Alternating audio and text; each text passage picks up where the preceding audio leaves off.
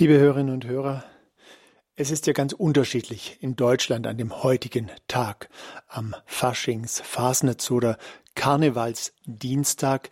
Regional gibt es da noch ganz viele unterschiedliche Bezeichnungen. Ich denke an meine Kollegin Marion Kuhl, die immer sagt, den feierlichen Dienstag.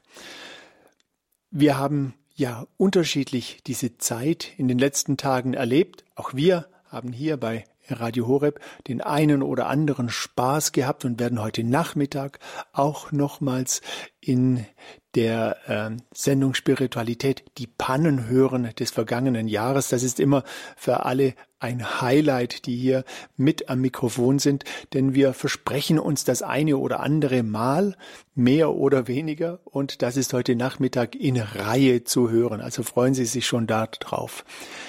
Mit Blick auf die heutige Mittagsansprache habe ich mir überlegt, was ist eigentlich der Unterschied zwischen Freude und Spaß? Und da habe ich nachgeschaut. Da habe ich nachgeschaut. Natürlich tut man sowas heute nicht unbedingt im Duden, sondern eher im Internet und in der Bibel. Und zu Spaß habe ich herausgefunden, dass es dieses Wort Spaß erst seit dem 16., 17. Jahrhundert gibt und dass es aus dem Italienischen Spasso abgeleitet ist. Und Spasso im Italienischen steht für Zerstreuung, Zeitvertreib, Vergnügen. Das Wort wurde angelehnt an das italienische Original, zunächst auch als Spasso im Deutschen geschrieben. Heute wird mit etwas macht Spaß eine Tätigkeit beschrieben, die gerne gemacht wird. Die Freude ist da nochmals etwas anderes, weil die Freude ist nachhaltiger.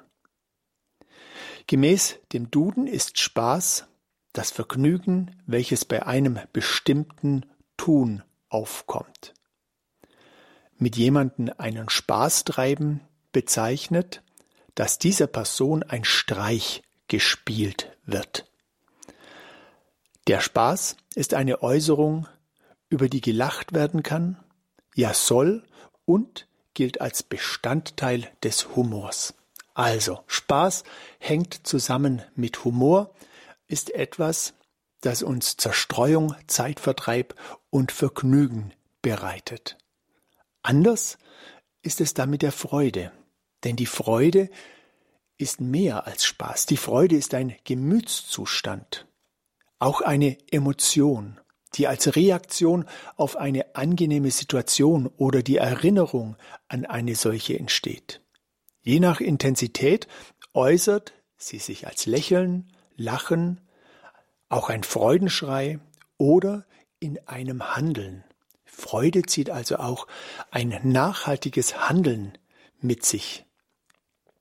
Im weiteren Sinne kann auch der Auslöser einer Freude, eine frohe Stimmung oder ein frohes Dasein als Freude bezeichnet werden. Da haben wir also einen wesentlichen Unterschied zwischen Spaß und Freude. Und wenn man in die Bibel blickt, das kann man ja heute dank Internet tun und mal die Wörtersuche einblenden.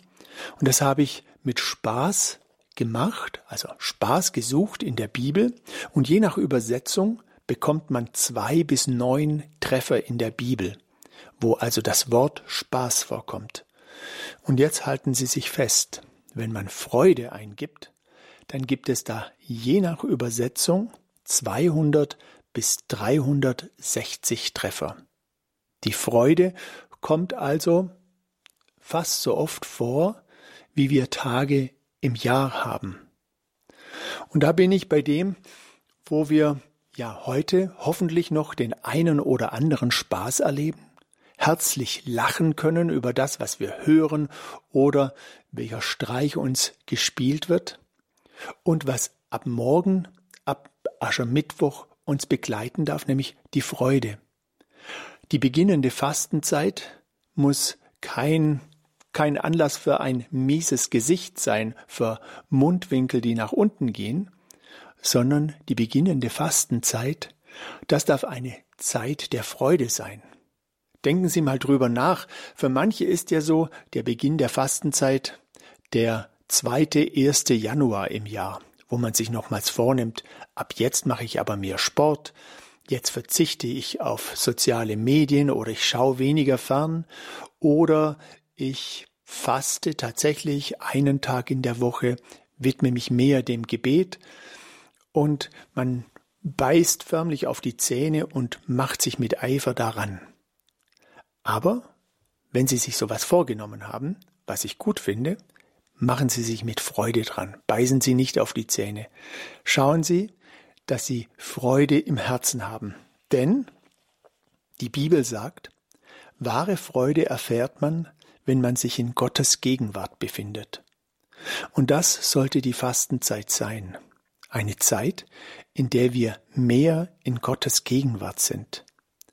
Und das sagt die Bibel zum Beispiel einer dieser Treffer über die Freude im Psalm 16, Vers 8 und 9.